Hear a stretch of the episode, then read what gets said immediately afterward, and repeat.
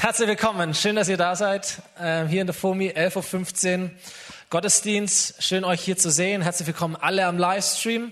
Schön, dass auch ihr zuschaut, voll mit dabei seid, überall in euren äh, Wohnzimmern oder wo auch immer ihr euch befindet oder auch im Podcast hier mit zuschaut oder zuhört, voll aus Haus. Schön, dass ihr alle da seid, dass wir uns sehen können, Gottesdienst gemeinsam feiern können, gemeinsam uns auch erleben können. Das ist sehr, sehr cool. Ähm, eine neue Serie starten wir heute, genau, Predigtserie, Eva hat es erwähnt, All You Need is Love. Die Älteren von uns kennen die Beatles, die den Song geprägt haben. Die Jungen kennen Avicii, den haben wir vorher gehört im Countdown. Wir dachten zuerst, wir machen die Beatles im Countdown, aber den Countdown, den wir da gemacht haben, den darf ich euch nicht zeigen. Der war zu arg. Deswegen haben wir Avicii gemacht. Das ist ein kleiner Insider fürs Team. Ähm, da hinten lacht schon, ja, ist gut. Alles cool. All you need is love. Der Punkt ist der, dass wir gesagt haben, hey, Liebe, Beziehung ist ein Thema, das uns alle angeht. Egal, ob wir jung sind oder ob wir älter sind, egal, welche Musik wir hören, egal, ob wir ähm, Singles sind oder ob wir verheiratet sind oder verwitwet sind oder wer auch immer, wir alle sehnen uns nach diesem Ort. Wir alle sehen uns nach diesem Zuhause. Wir alle sehen uns nach Annahme, nach Bestätigung, nach Liebe. Und der Grund dafür könnte sein, dass ein Gott, der sich selber als Liebe bezeichnet, dich in dein Leben hineingezeichnet hat. Das ist mal so die, die Grundthese für diese ganze Serie der nächsten drei Wochen. Ein Gott, der sich selber als Liebe bezeichnet, hat dich ins Leben hineingezeichnet. Und du sehnst dich nach Liebe, aber vielleicht ist es nicht nur Liebe, sondern vielleicht sehnst du dich eigentlich nach Gott und nach einem Ort, von dem wir gerade eben schon gehört haben in den Songs. So lass uns einsteigen genau in diese Serie mit diesen Gedanken. Stefan Uhlig ist mein Name. Ich bin Pastor hier in dieser Gemeinde. Ich habe das Glück, die Gnade, den Lebensweg, dass ich verheiratet bin mit Lena. Wir haben drei wunderbare Kids. Grüße, die sind jetzt bestimmt auch im Stream daheim. Schön, dass es euch gibt.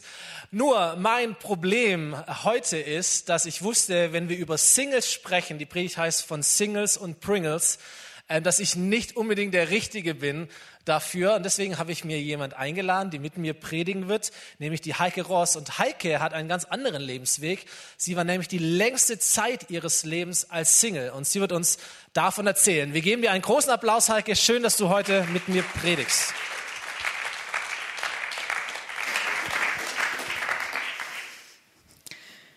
Genau, ich bin Heike Ross. Ich war über 25 Jahre Lehrerin an verschiedenen Realschulen, ähm, Herne, Lörrach und auch hier. Und ich arbeite jetzt im Bildungsbüro in Ludwigsburg und seit einem Jahr blogge ich, falls jemand Interesse hat, was das so ist. Meine Blog heißt Jesus bringt Leben, Jesus bringt Farbe ins Leben. Da draußen am Infopunkt sind ein paar Kärtchen. So, das war der Werbeblock. Ich war 25, äh Quatsch, ich war 53 Jahre Single ohne Partner, mal mehr und mal weniger fröhlich. Ich bin nun seit vier Jahren mit Hartmut verheiratet, doch dies kam ziemlich unverhofft und ungeplant von beiden Seiten. Das ist eine besondere Wundergeschichte, für die habe ich heute leider keinen Platz. Und mit Hartmut habe ich eine Großfamilie geheiratet mit vier Töchtern und sechs Enkelkindern. Auch was Spannendes. Ich war längere Zeit oder bin längere Zeit in Gemeinden unterwegs und da geht es ja viel um Familie, um Ehe, Familiengottesdienst und so weiter.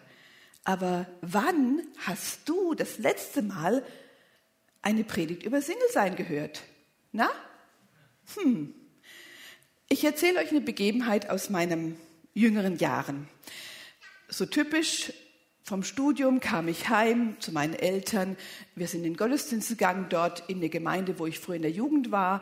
Ich kam mit meinen Geschwistern und so die Leute haben da gefragt, na, wie geht's euch denn? Was macht ihr so?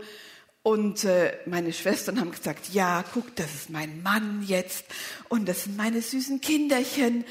Und die andere ebenso, ja, das ist mein Mann und das sind die Kinder. Und ich dachte, hm, ich habe keinen Mann, ich habe keine süßen Kinder. Soll ich jetzt sagen, ich bin Lehrerin und deshalb ganz wichtig, soll ich mit meinem Beruf mich aufwerten und ist das wie so meine Daseinsberechtigung? Ich glaube, viele von euch kennen vielleicht so eine Situation. Ich habe mich da ziemlich unwohl gefühlt. Und die Statistik zeigt, dass in Deutschland Zahl, die Zahl der Single-Haushalte von 1991 bis 2019 von 34 Prozent auf 42 Prozent gestiegen ist. Das heißt, 17,6 Millionen Menschen in Deutschland leben allein. Und vor allem der Männeranteil bei den jüngeren Singles, laut Statistik bis 49, ist hoch. Also, Single sein ist ein Thema der Gesellschaft. Und wir sind eventuell die längste Zeit unseres Lebens Single. Als Teenager, als junger Erwachsener, als Witwen oder Witwer, als Geschiedene, als alleinerziehende Väter oder Mütter. Und damit will ich sagen, das Thema geht uns alle an. Und wenn auch nur indirekt. Wir wollen als Grundlage für diese Predigt eine Aussage nehmen von Jesus, ähm, die er tätigt im Neuen Testament, im Johannesevangelium, Kapitel 10, Vers 10, ein ganz wichtiger Vers. Das sagt Jesus von sich, warum er gekommen ist. Und er sagt, ich bin gekommen, damit Menschen Leben in ganzer Fülle haben oder damit ich Leben in ganzer Fülle schenke. Das ist ein ganz wichtiger Vers. Das, was Jesus tut oder was er getan hat und immer noch tut, ist, dass er Menschen Leben in ganzer Fülle schenkt.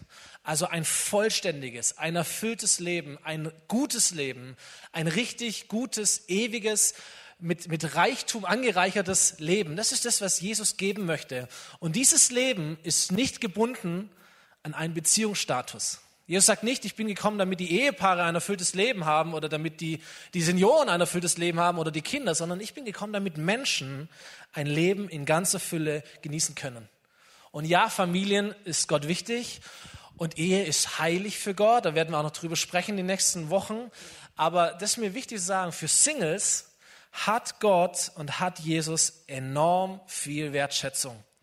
Das sehen wir nicht zuletzt daran, dass Jesus auf diese Welt gewirkt hat als ein Single. Und zwar nicht ein Teenie-Single mit 13, 14 Jahren, der noch nicht wusste, dass es ein anderes Geschlecht gibt, sondern als ein 30 oder 30-plus-jähriger erwachsener Mann, der sich ganz bewusst für diesen Lebensweg oder für dieses Lebensmodell auch entschieden hat, ein Single zu sein. Und niemand von uns, der Jesus ein bisschen kennt oder der ein Bild von Jesus hat, würde sagen, Jesus hatte kein vollständiges Leben. Jesus hatte kein erfülltes Leben. Jesus war immer noch so auf der Suche. Der hat noch geschaut nach irgendwas. Nein, Jesus war perfekt. Jesus war in seiner Berufung unterwegs. Jesus war historisch relevant bis heute. Jesus war eng mit Gott connected. Er war richtig erfüllt von ihm als ein Single. Eine zweite wichtige Person im Neuen Testament, im zweiten Teil der Bibel, ist Paulus, der die halbe Bibel geschrieben hat, viele Gemeinden gegründet hat, der bewusst als ein Single gelebt hat und auch als ein Single gedient hat. Und wenn wir so ein bisschen die Bibel durchblättern, ein bisschen mit offenen Augen lesen, dann entdecken wir viele Helden und viele Heldinnen, die als Single gewirkt haben und von Gott wirklich gesegnet und gebraucht worden sind. So, die Message ist heute, ähm, egal ob mit oder ohne Partner, entscheidend ist nicht, was du hast, sondern was du draus machst. Okay, das ist das, was wir wollen, dass ihr mitnimmt. Entscheidend ist nicht, was du hast oder wen du hast, sondern entscheidend ist, was du daraus machst. Und wir haben diese Predigt von Singles und Pringles genannt. Äh, wer von euch kennt Pringles? Schon ein paar, sehr gut. Gibt's äh, jetzt im Aldi im Angebot.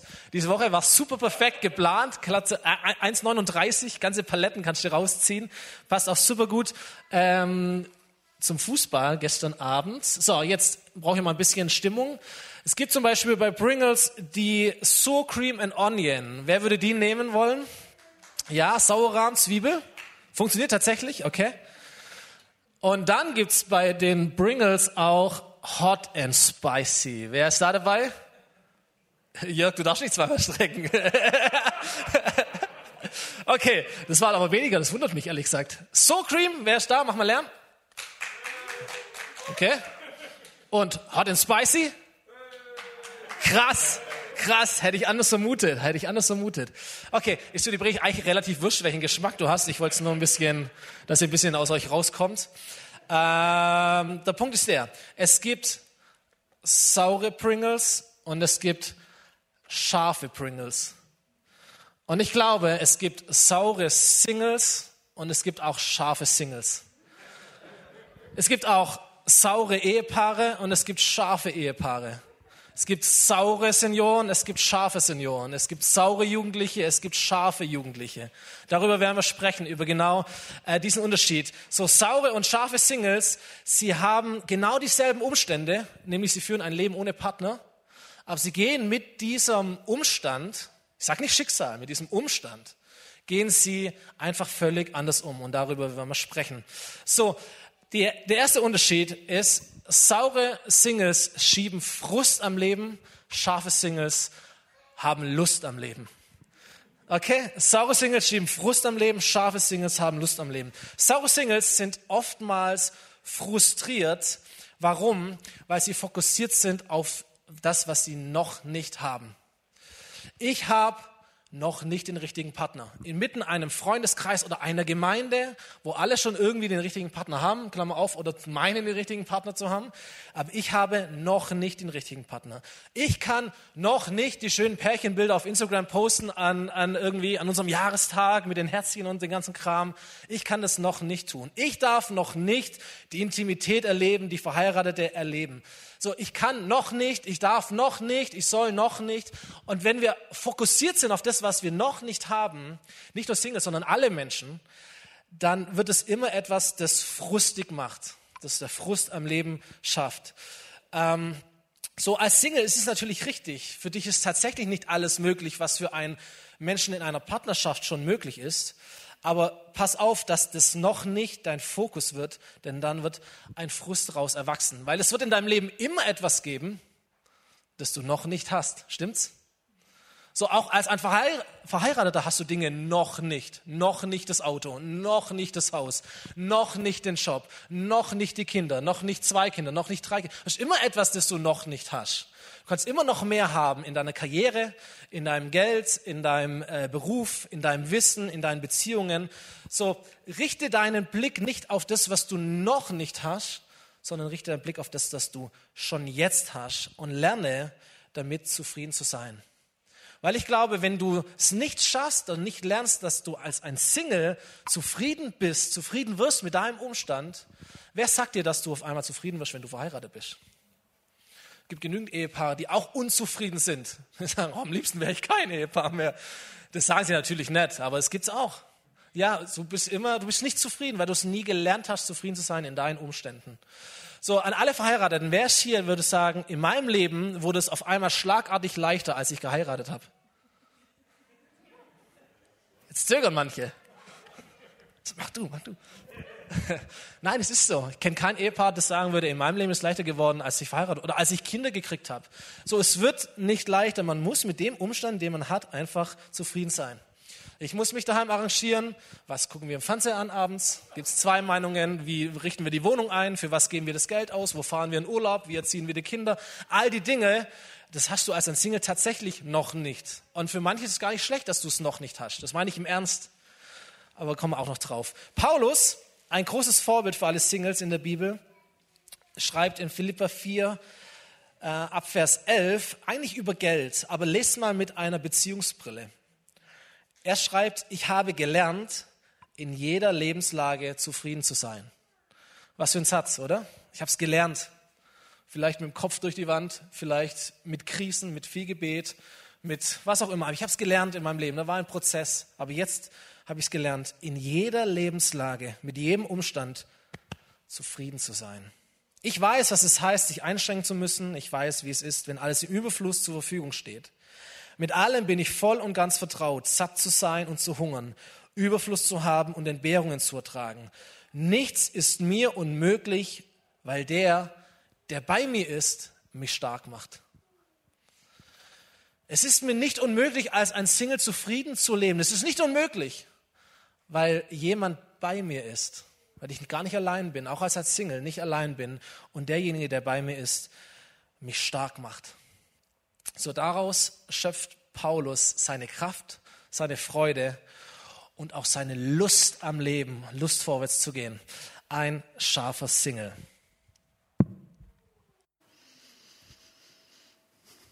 Na, hier im Schwäbischen höre ich ja öfters den Satz, ich bin zufrieden. Kennt ihr den?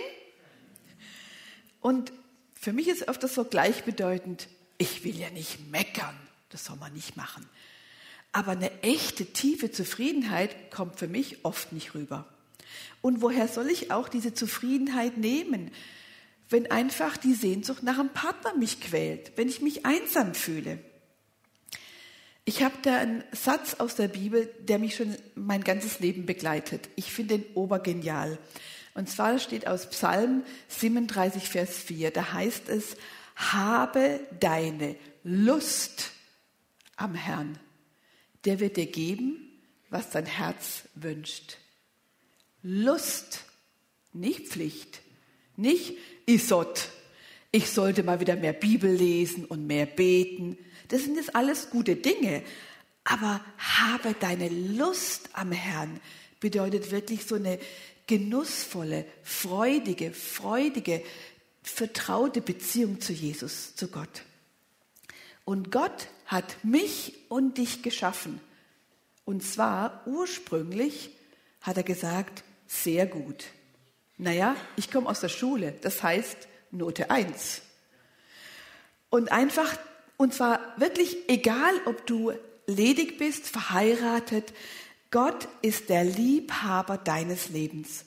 Und er ist dein größter Bejahr, egal welche Umstände. Und jetzt könnte man ja sagen, naja, du bildest es ein, es klingt ja so schön.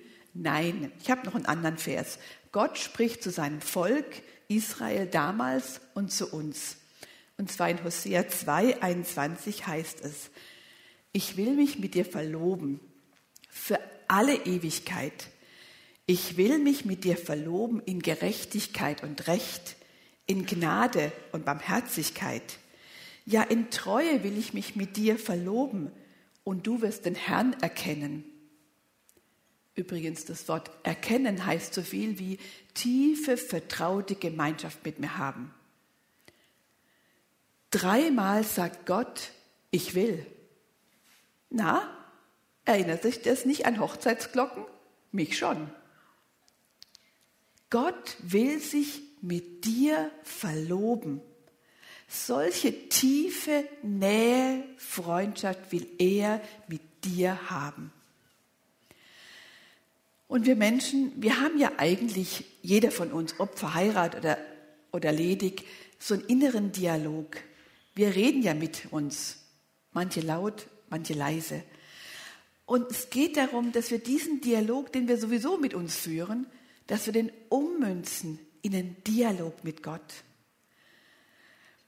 Dass ich einfach mein Herz vor Gott ausschütte und mit ihm alles teile. Freude und Leid. Als Beispiel, ich habe als Single gerne was unternommen, nicht nur als Single, auch jetzt noch. So wandern, Radfahren, eine Stadt besichtigen, ein Kunstmuseum mal angucken. Und so oft habe ich niemanden gefunden, der mit mir kommt. Äh. Und ich dachte schon manchmal, naja, wie wäre es schön, wenn ich jetzt einen Partner hätte, der mitkommen würde. Das machen doch die Partner, oder? Immer, alle. Naja, ich habe einfach gesagt, Jesus, ich nehme dich mit. Ich nehme einfach dich mit, wenn ich eine Stadt besichtige. Und so habe ich mit Jesus London entdeckt und bin ihm, mit ihm Wanderung gegangen, habe gesagt, oh, sind das nicht schöne Blümchen? Oh, die hast du gemacht. Finde ich klasse. Ich freue mich drüber. Also einfach dieses mit ihm zusammen erleben und es hat Spaß gemacht. Das heißt Freude teilen. Oft habe ich auch einfach Jesus erzählt, wie es mir geht, wie ich mich fühle und was ich gerade in mir wahrnehme.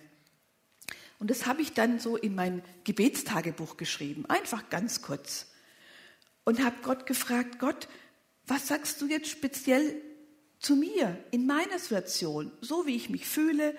Was denkst du über mich? Und ich habe dann einfach so gewartet, innegehalten und Gott gefragt. Und oft kam dann so ein Gedanke, und zwar oft ist es der erste Gedanke, der so kommt, spontan aufploppt, oder ein Bild, oder ein Gefühl, oder ein Bibelvers. Und den habe ich mir auch aufgeschrieben den habe ich immer gedacht, das ist jetzt erstmal so, was ich für Gottes Stimme nehme. Und so ein Gebetstagebuch ist wie für mich wie so ein Poesiealbum geworden. Da stehen so Gottes liebevolle Worte an mich drinne, Liebesbriefe von Gott an mich. Und wenn ich mal down bin, dann nehme ich das vor und lese, boah, das hat Gott alles zu mir gesagt. Wow, so sieht er mich. Und es baut mich wieder auf. Henry Nouwen hat einen tollen, finde ich, coolen Satz einfach geprägt. Im Hören auf Gott, das habe ich gerade so ein bisschen beschrieben, im Hören auf Gott wird die Wüste der Einsamkeit zu einem Garten des Dialogs. Ich finde es wunderschön ausgedrückt. Und deshalb lade ich dich und jeden Single ein, mit Jesus eine WG zu gründen. Und zwar besser eine WG mit Jesus als dem Verlobten. Absolut. Unterschied Nummer zwei, saure Singles warten, scharfe Singles starten. Saure Singles warten, scharfe Singles starten. Und das ist der Punkt von Berufung. Und dem Fehler, den wir vielleicht manchmal machen, wiederum nicht nur Singles, sondern ganz viele Menschen, dass wir zu oft warten auf irgendetwas, anstatt zu starten, so wie wir sind und da, wo wir jetzt sind. Also du bist von Gott berufen und zwar völlig unabhängig von deinem Beziehungsstatus oder auch von anderen Faktoren. Jeder Mensch auf dieser Erde ist berufen, Jesus kennenzulernen. Amen. Jesus kennenzulernen, ihn, ihm dienen zu lernen, ihn anbeten zu lernen, in einer engen, persönlichen Beziehung mit ihm zu leben, Jesus als ein Freund zu kennen, Jesus als ein Liebhaber zu kennen, Jesus als den Herrn zu kennen. Jeder Mensch ist dazu berufen, ein Kind von diesem Gott zu werden und als ein Kind Gottes auch zu leben. Und jeder Mensch ist auch dazu berufen, diese Welt zu verändern in der Kraft Gottes und in der Liebe Gottes. So, du bist ein Licht für eine Welt, die vielleicht dunkel ist. Du bist Salz für eine Welt, die so gleichförmig, vielleicht fad ist, wo das Bunte fehlt. Das ist unser, deiner und meiner Auftrag, einen Unterschied in dieser Welt zu machen. Ganz egal, wer du bist. Ob du jung bist, ob du alt bist, ob du viel von Jesus schon kennst oder vielleicht noch ganz wenig, ob du äh, arm bist oder stinkreich, eher kränklich oder kerngesund und auch egal, ob du ein Single bist oder ob du verheiratet oder in einer Partnerschaft bist. So saure Singles denken vielleicht oft, es braucht diesen Partner oder diese Partnerin dazu und dann können wir für Jesus so richtig loslegen. Das Interessante ist, wenn wir in die Bibel reinschauen und wir lesen gleich einen längeren Abschnitt aus dem Korintherbrief von Paulus, dass Single-Sein scheinbar nicht die zweite oder dritte, vierte Wahl ist für Gott, wenn es darum geht, echt sein Leben für Jesus zu leben, sondern manchmal sogar die bessere Wahl. 1. Korinther Kapitel 7, da schreibt Paulus äh, ab Vers 29 in eine Gemeinde hinein und er sagt, eins ist sicher, äh, ihr Lieben, Geschwister, eins ist sicher, äh, Geschwister, es geht immer schneller dem Ende zu. Deshalb darf es in der Zeit, die uns noch bleibt, beim Verheirateten nicht die Ehe sein, die sein Leben bestimmt. Amen nicht die Ehe sein, die sein Leben bestimmt. Ich möchte, dass ihr frei seid von unnötigen Sorgen. Klammer auf, die ein Ehepartner manchmal hat. Wenn ein Mann ledig ist, gilt seine ganze Sorge der Sache des Herrn. Er bemüht sich, so zu leben, dass der Herr Freude daran hat. Aber wenn er verheiratet ist, bemüht es sich, auch seiner Frau Freude zu machen. Und daher sorgt er sich auch um Dinge, die zum Leben in dieser Welt gehören. Und das führt dazu, dass seine Interessen geteilt sind. Genauso ist es bei der Frau. Wenn sie noch nicht verheiratet ist oder wenn sie keinen Mann mehr hat, gilt ihre ganze Sorge der Sache des Herrn. Oder man könnte sagen, könnte ihre ganze Sorge der Sache des Herrn dienen. Sie möchte ihm dienen mit allen ihren Gedanken und all ihrem Tun. Aber wenn sie verheiratet ist, sorgt sie sich auch um irdische Dinge. Sie bemüht sich, ihrem Mann Freude zu machen. Und ich sage das in eurem eigenen Interesse. Es ist kein Gebot Gottes, sondern es ist der heiße Tipp von Paulus. Ich sage es euch in eurem eigenen Interesse und nicht, um euch in eure Freiheit einzuschränken. Vielmehr will ich euch helfen, das zu tun, was gut und richtig ist und dem Herrn unbeirrt und mit ungeteilter Hingabe zu dienen. Und es ist total spannend, dieses ganze Kapitel, Kapitel 7 oder auch Kapitel 6 zu lesen. Und du wirst feststellen, Paulus hat einen Fokus in seinem Leben. Eine Sorge, und er drückt es aus, ist die Sache des Herrn. Es ist meine Berufung, das Reich Gottes. Nicht seine persönlichen Bedürfnisse, nicht seine Emotionen, nicht das, was er schon gerne hätte, sondern die Sache des Herrn. Und er will die Zeit, die er hat, ausnutzen, so gut es geht, um dieser Sache zu dienen, um dieses Reich zu bauen, um Menschen so viel wie möglich mitzunehmen, dass sie auch Gott finden. Und er sagt, hey, alles, was diesen Lebensfokus behindert, tu es weg. So nicht, dass du heimgehst und sagst, oh Gott, ich, ich habe einen Fehler gemacht, als ich geheiratet habe. Das ist nicht der Fall. Jesus oder Paulus sagt in diesem Vers, hey, wenn ihr Single seid, ihr müsst nicht heiraten, um irgendwie etwas zu erreichen, sondern ihr könnt auch jetzt schon ganz klar euer Leben der Sache des Herrn dienen. So diese äh, Abschnitt, der ist 2000 Jahre alt. Es ging darum, dass, dieses, dass die Kirche verfolgt wurde, dass Paulus verfolgt wurde. Man dachte tatsächlich, Jesus kommt bald wieder. Vielleicht nächstes Jahr schon, übernächstes Jahr, vielleicht nächste Woche, was ja auch sein kann. Aber damals war die Erwartung noch viel, viel stärker. Und deswegen sagt er, hey, überlegt euch, welche Schritte ihr jetzt noch geht. Überlegt euch, was, welche Sorgen ihr euch noch mit ins Boot nehmt. Und wenn ihr Single seid, Denkt nicht, dass ihr verheiratet sein müsst, um für Gott zu leben, sondern ihr könnt es auch jetzt schon tun. Aber in welchem Umstand ihr auch immer seid, sorgt dafür, dass die Sache Gottes den ersten Stellenwert in eurem Leben hat. Als Ehepaar oder auch als Single. Aber als Single hast du entscheidende Vorteile, tatsächlich, wenn es darum geht, ganz für Gott zu leben und ihm zu dienen. So warte nicht auf irgendjemand, sondern nutze deine Zeit, deine Freiheit, dafür, dass du flexibel bist und gib Gas für Jesus. Stefan, da hast du recht. Als Single kann ich einfach flexibler sein. Und ich will ein Beispiel von meinem Leben erzählen. Ich war nach dem Studium, bin ich nach England gegangen, habe dort vier Jahre gelebt und äh, in so einem christlichen Lehrerzentrum mitgearbeitet. Durch Christen dort habe ich Gottes Heiligen Geist einfach auf eine neue Weise kennengelernt wie ich sie vielleicht hier in Deutschland nicht kennengelernt hätte. Und das war so richtig wertvoll und prägend für mich und hat auch mir einfach geholfen und zu meinem inneren Heilwerden beigetragen. Und mit Partner wäre das viel schwieriger gewesen. Gott hat einfach einzigartige Träume und Visionen und Berufungen für jeden.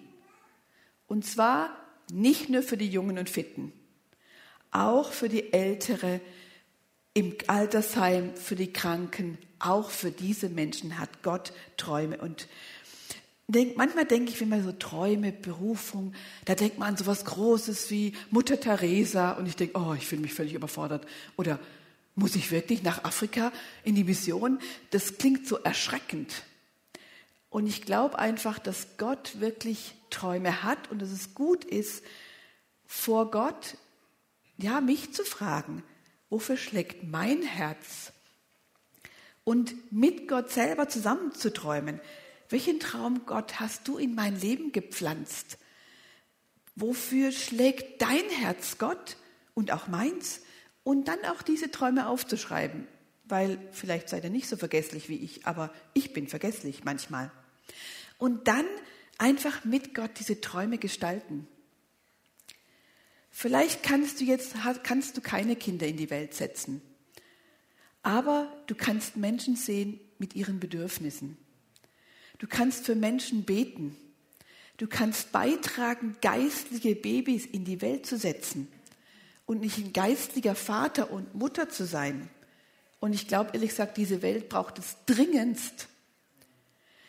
Vielleicht kannst du kein eigenes Familienleben führen, aber du kannst dein Herz und dein Zuhause für andere Menschen öffnen, die das brauchen. Vielleicht bist du ein kreativer Mensch und kannst so deine Freude an Gott ausdrücken. Und ganz ehrlich, Gott, der himmlische Papa, der freut sich über jedes fabrizierte Werkstück seines Sohnes oder seiner Tochter. Gott freut sich.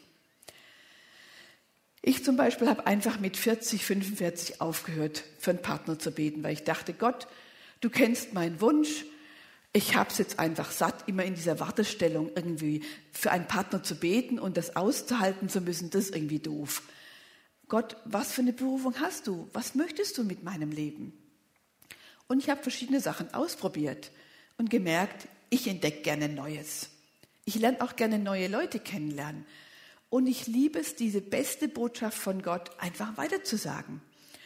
Und dann gab es, als ich in Laurach gewohnt habe, so Netzwerk Leurach, verschiedene Christen aus verschiedenen Gemeinden, die sich zusammengetan haben und sozusagen über Jesus geredet haben, ähnlich wie Schatzsuche hier. Und ich habe einfach mitgemacht und zum Teil mitgeleitet. Es hat richtig Spaß gemacht. Ein anderer Punkt ist, den ich auch hier platzieren möchte. Lieben lernt man vor der Ehe. In der Ehe ist es viel schwieriger. Und damit meine ich so einfach einzuüben, ein Geben und ein Nehmen. Und manchmal ist es leichter, den anderen zu geben und ziemlich schwierig, vom anderen Liebe zu empfangen oder Hilfe zu empfangen. Ich weiß nicht, wie es euch geht, aber ich fand das schwierig und musste das wirklich einüben.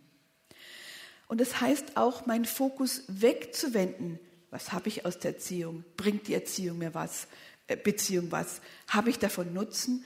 Sondern wirklich zu sagen, ja, ich möchte den anderen gerne beschenken. Einfach durch mein Dasein, durch meine Gegenwart. Und ich möchte euch auch Mut machen, ein breites Netzwerk an Freunden aufzubauen. Nicht nur einen Freund und einen Partner, der alle Sehnsüchte ausfüllen muss, der wird nämlich überlastet. Sondern nein, find einen Freund, mit dem du Rad fahren kannst. Ich habe eine Freundin gefunden zum Hobby machen und eine andere zum tiefe Gespräche führen. Es ist gut, das einfach breit anzulegen, so ein Beziehungsnetz und auch als Single ist es so leicht, aus Beziehungen, wenn sie schwierig werden, wenn es Konflikt gibt, einfach so ein bisschen auszusteigen und sich zu separieren. In der Ehe ist es nicht so, nicht so einfach. Und von daher möchte ich dir Mut machen, bete drum und such dir Freunde, Gebetspartner, Mentoren, die in dein Leben hineinsprechen dürfen den du es erlaubst und den du Rechenschaft gibst. Ich glaube, das ist ein gutes Gegenmittel gegen diese Unverbindlichkeit und individualistischer Lebensstil. So, ich komme schon allein klar. Ich habe in Lörrach eine Freundschaft aufgebaut mit zwei Singles, die waren schon älteren Datums als ich, und das heißt schon was. Und wir haben uns monatlich getroffen, haben erzählt, wie es uns geht, haben füreinander gebetet, haben miteinander auf Gott gehört. Und als ich Hartmut vor fünf Jahren kennengelernt habe, war das mir ganz wichtig, was sagen diese zwei reifen Singles dazu, zu diesem Mann? Wie nehmen sie ihn wahr? Ist das eine gute Idee? Weil ich wusste, ich kann, bin so verliebt, vielleicht habe ich einfach Schuppen vor den Augen. Und sie haben Hartmut getroffen und ihn für gut befunden und sie wurden meine Trauzeugen. Und ich wusste auch schon vorher, das waren Leute, die durften in mein Leben sprechen. Saure Singles vergleichen sich oft und scharfe Singles vertrauen. Ich weiß nicht, ob du als Single es nicht kennst, so Gedanken, die hochkommen. Ach, der Tobias hat schon wieder eine neue Freundin. Mhm. Und ich? Oder schon wieder eine Einladung zur Hochzeit. Wann ist eigentlich meine? Ich habe das so erlebt, dass meine Eltern immer wieder gefragt haben, na Heike, willst denn keinen Partner? So Art, was ist mit dir los? Na gut, irgendwann haben sie nicht mehr gefragt. Aber kurz vor dem Tod meiner Mutter hat sie noch mal gefragt und es gewagt mit 53. Und ich hatte häufig das Gefühl, irgendwie bin ich nicht so richtig, irgendwie bin ich nicht komplett Irgendwas fehlt mir noch, wenn ich nicht verheiratet bin. Ich glaube, es ist ein Gefühl, was viele, viele Singles kennen. Oder Freunde oder Partner treffen sich und umarmen sich. Und ich als Single stehe daneben und denke, mm ich fühle mich schnell ausgestoßen. Und denke, und ich? Ehrlich gesagt, mir würde so eine Umarmung auch gut tun. Vor allem bei Corona-Zeiten. Das ist nämlich ganz schön schwer für Singles. Ihr merkt diese Falle des Vergleichens, da rutsche ich so oft rein, als Ledige und als Verheiratete. Und das ist eine Falle des Vergleichens und auch des Selbstmitleides. Im Englischen, ich mag den Begriff Self-Pity Party. Selbstmitleidsparty äh, zu feiern mit sich selber. Und da, wie gesagt, da rutscht man oft rein. Oft glaube ich als Single falsche Bilder von mir oder habe sie wie so als ein Schutzmechanismus. Zum Beispiel, ich brauche keinen Menschen, ich komme schon allein klar. Kenne ich gut von mir. Oder eben, als Single bin ich nur halb und nur mit Partner vollständig. Oder wenn ich nur einen Partner hätte. Eigentlich sind diese ganzen Glaubenssätze Sätze von Selbsthass. Und es gibt noch viele andere Spielharten von diesem Selbsthass. Und es ist sehr gut, wenn der Heilige Geist dir und mir solche falschen Glaubenssätze aufdeckt, denn dann kann ich Befreiung erleben und Schritte in die Freiheit gehen. Im Kolosser 3, Vers 9 steht, lügt einander nicht an. Und ehrlich gesagt, lüg auch dich nicht an. Da ihr den alten Menschen mit seinen Handlungen ausgezogen und den neuen Menschen angezogen habt, der ständig erneuert wird. Das heißt, es ist ein Erneuerungsprozess. Vom sauren Single zum scharfen Single. Vom sauren Menschen zum scharfen Menschen. Es ist ein Erneuerungsprozess. Und es hat mit Ausziehen und Anziehen zu tun. Ich habe eine gute Methode kennengelernt, ehrlich gesagt in einem Ehebuch, das ich sehr hilfreich finde und immer wieder anwende. Es heißt eins, zwei, drei und weg damit. Ich erläutere es. Das kann man einfach sehr gut machen mit so Ärger, mit allen möglichen falschen Gefühlen, die aufkommen oder auch mit den Glaubenssätzen. Erstens, eins. Erkenne deine Spielart des Selbsthasses vor Gott und gib sie zu. Dein himmlischer Papa weiß sowieso alles vor ihm. Vor ihm musst du nicht gut dastehen. Erkenne deine Spielart des Selbsthasses und gib sie zu.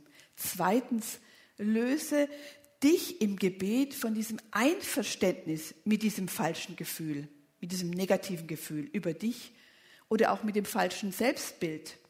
Das Wieso, das Ausziehen. Drittens, ganz wichtig, und frag Gott, was er dir stattdessen geben will. Halte inne, hör auf Gott was will er mir geben und empfange. Und das ist wie das Anziehen. Einmal, als ich so down war, hat Gott mir sowas gegeben, ein Vers gegeben, der mir wichtig geworden ist. Der Vers steht in Jesaja 43, Vers 4. Und was ich ganz gerne mache und auch öfters in meinem Gebetstagebuch aufschreibe, ist, ich nehme den für mich persönlich, ich mache den mir zu eigen. Und da steht für mich, auf mich gemünzt, darum, weil du, Heike, teuer bist in meinen Augen, wertgeachtet und ich dich lieb habe, gebe ich Menschen, Jesus, für dich hin. Eventuell hast du in deiner Kindheit Mangel an Liebe und Wertschätzung erfahren und kein Gefühl entwickelt, wie gut, dass es mich gibt.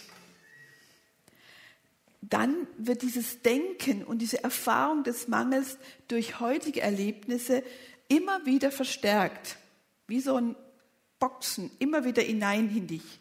Und dann kannst du beten, dass Gott deinen gefühlten Mangel stillt und deinen Liebestank auffüllt. Und zwar immer und immer wieder, nicht nur einmal. Und dazu möchte ich dich jetzt einladen. Denn egal, ob du jetzt sauer oder scharf bist, Gott möchte, dass wir alle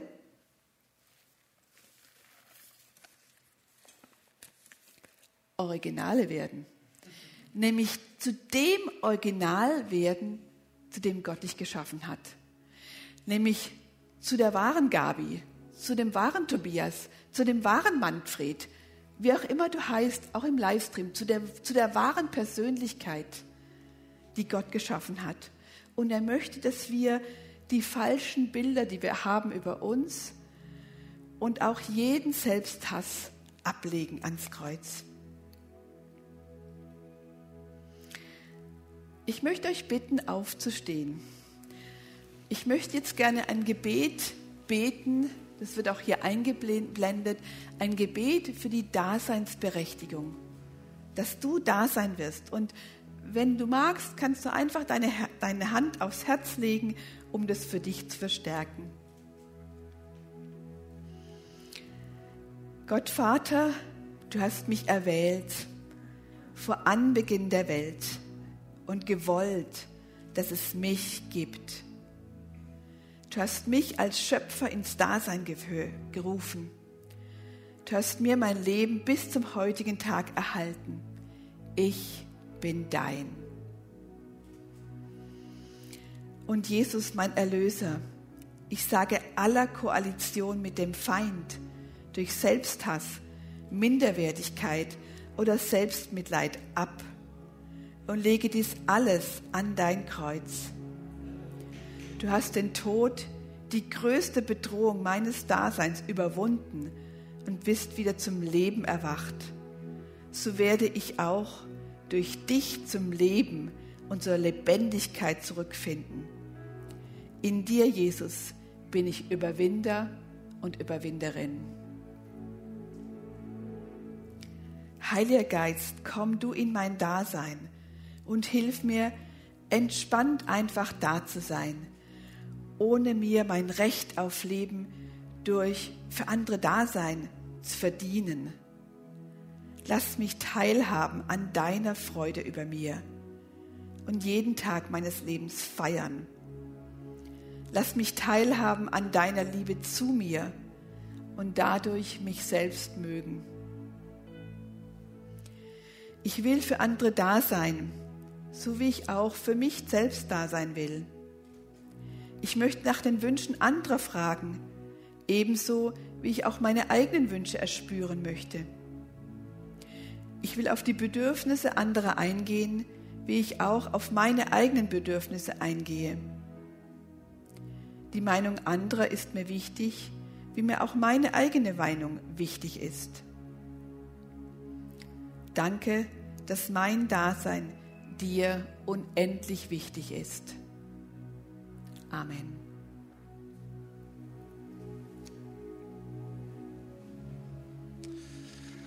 Dürft noch mal kurz euch hinsetzen, aber wir stehen noch bald wieder auf zum Lied. Vielen, vielen Dank, Heike, für deine Offenheit, deine Ehrlichkeit und die guten Impulse, praktischen Impulse auch aus deinem Leben. Sehr, sehr cool.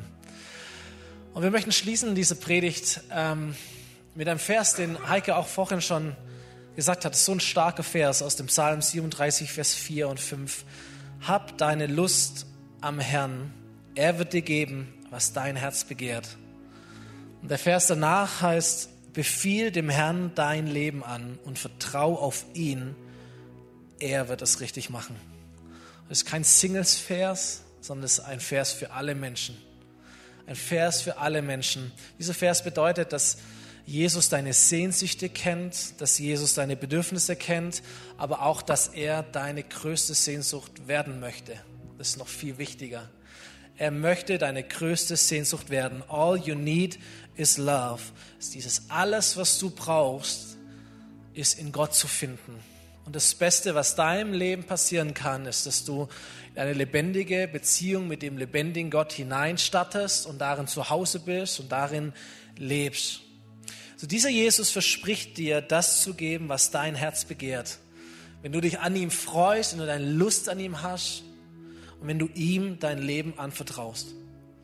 Vielleicht den richtigen Partner oder die richtige Partnerin zur richtigen Zeit Vielleicht die richtigen Worte zur richtigen Zeit, die richtigen Gefühle zur richtigen Zeit, die richtige Versorgung, was du brauchst und noch viel mehr.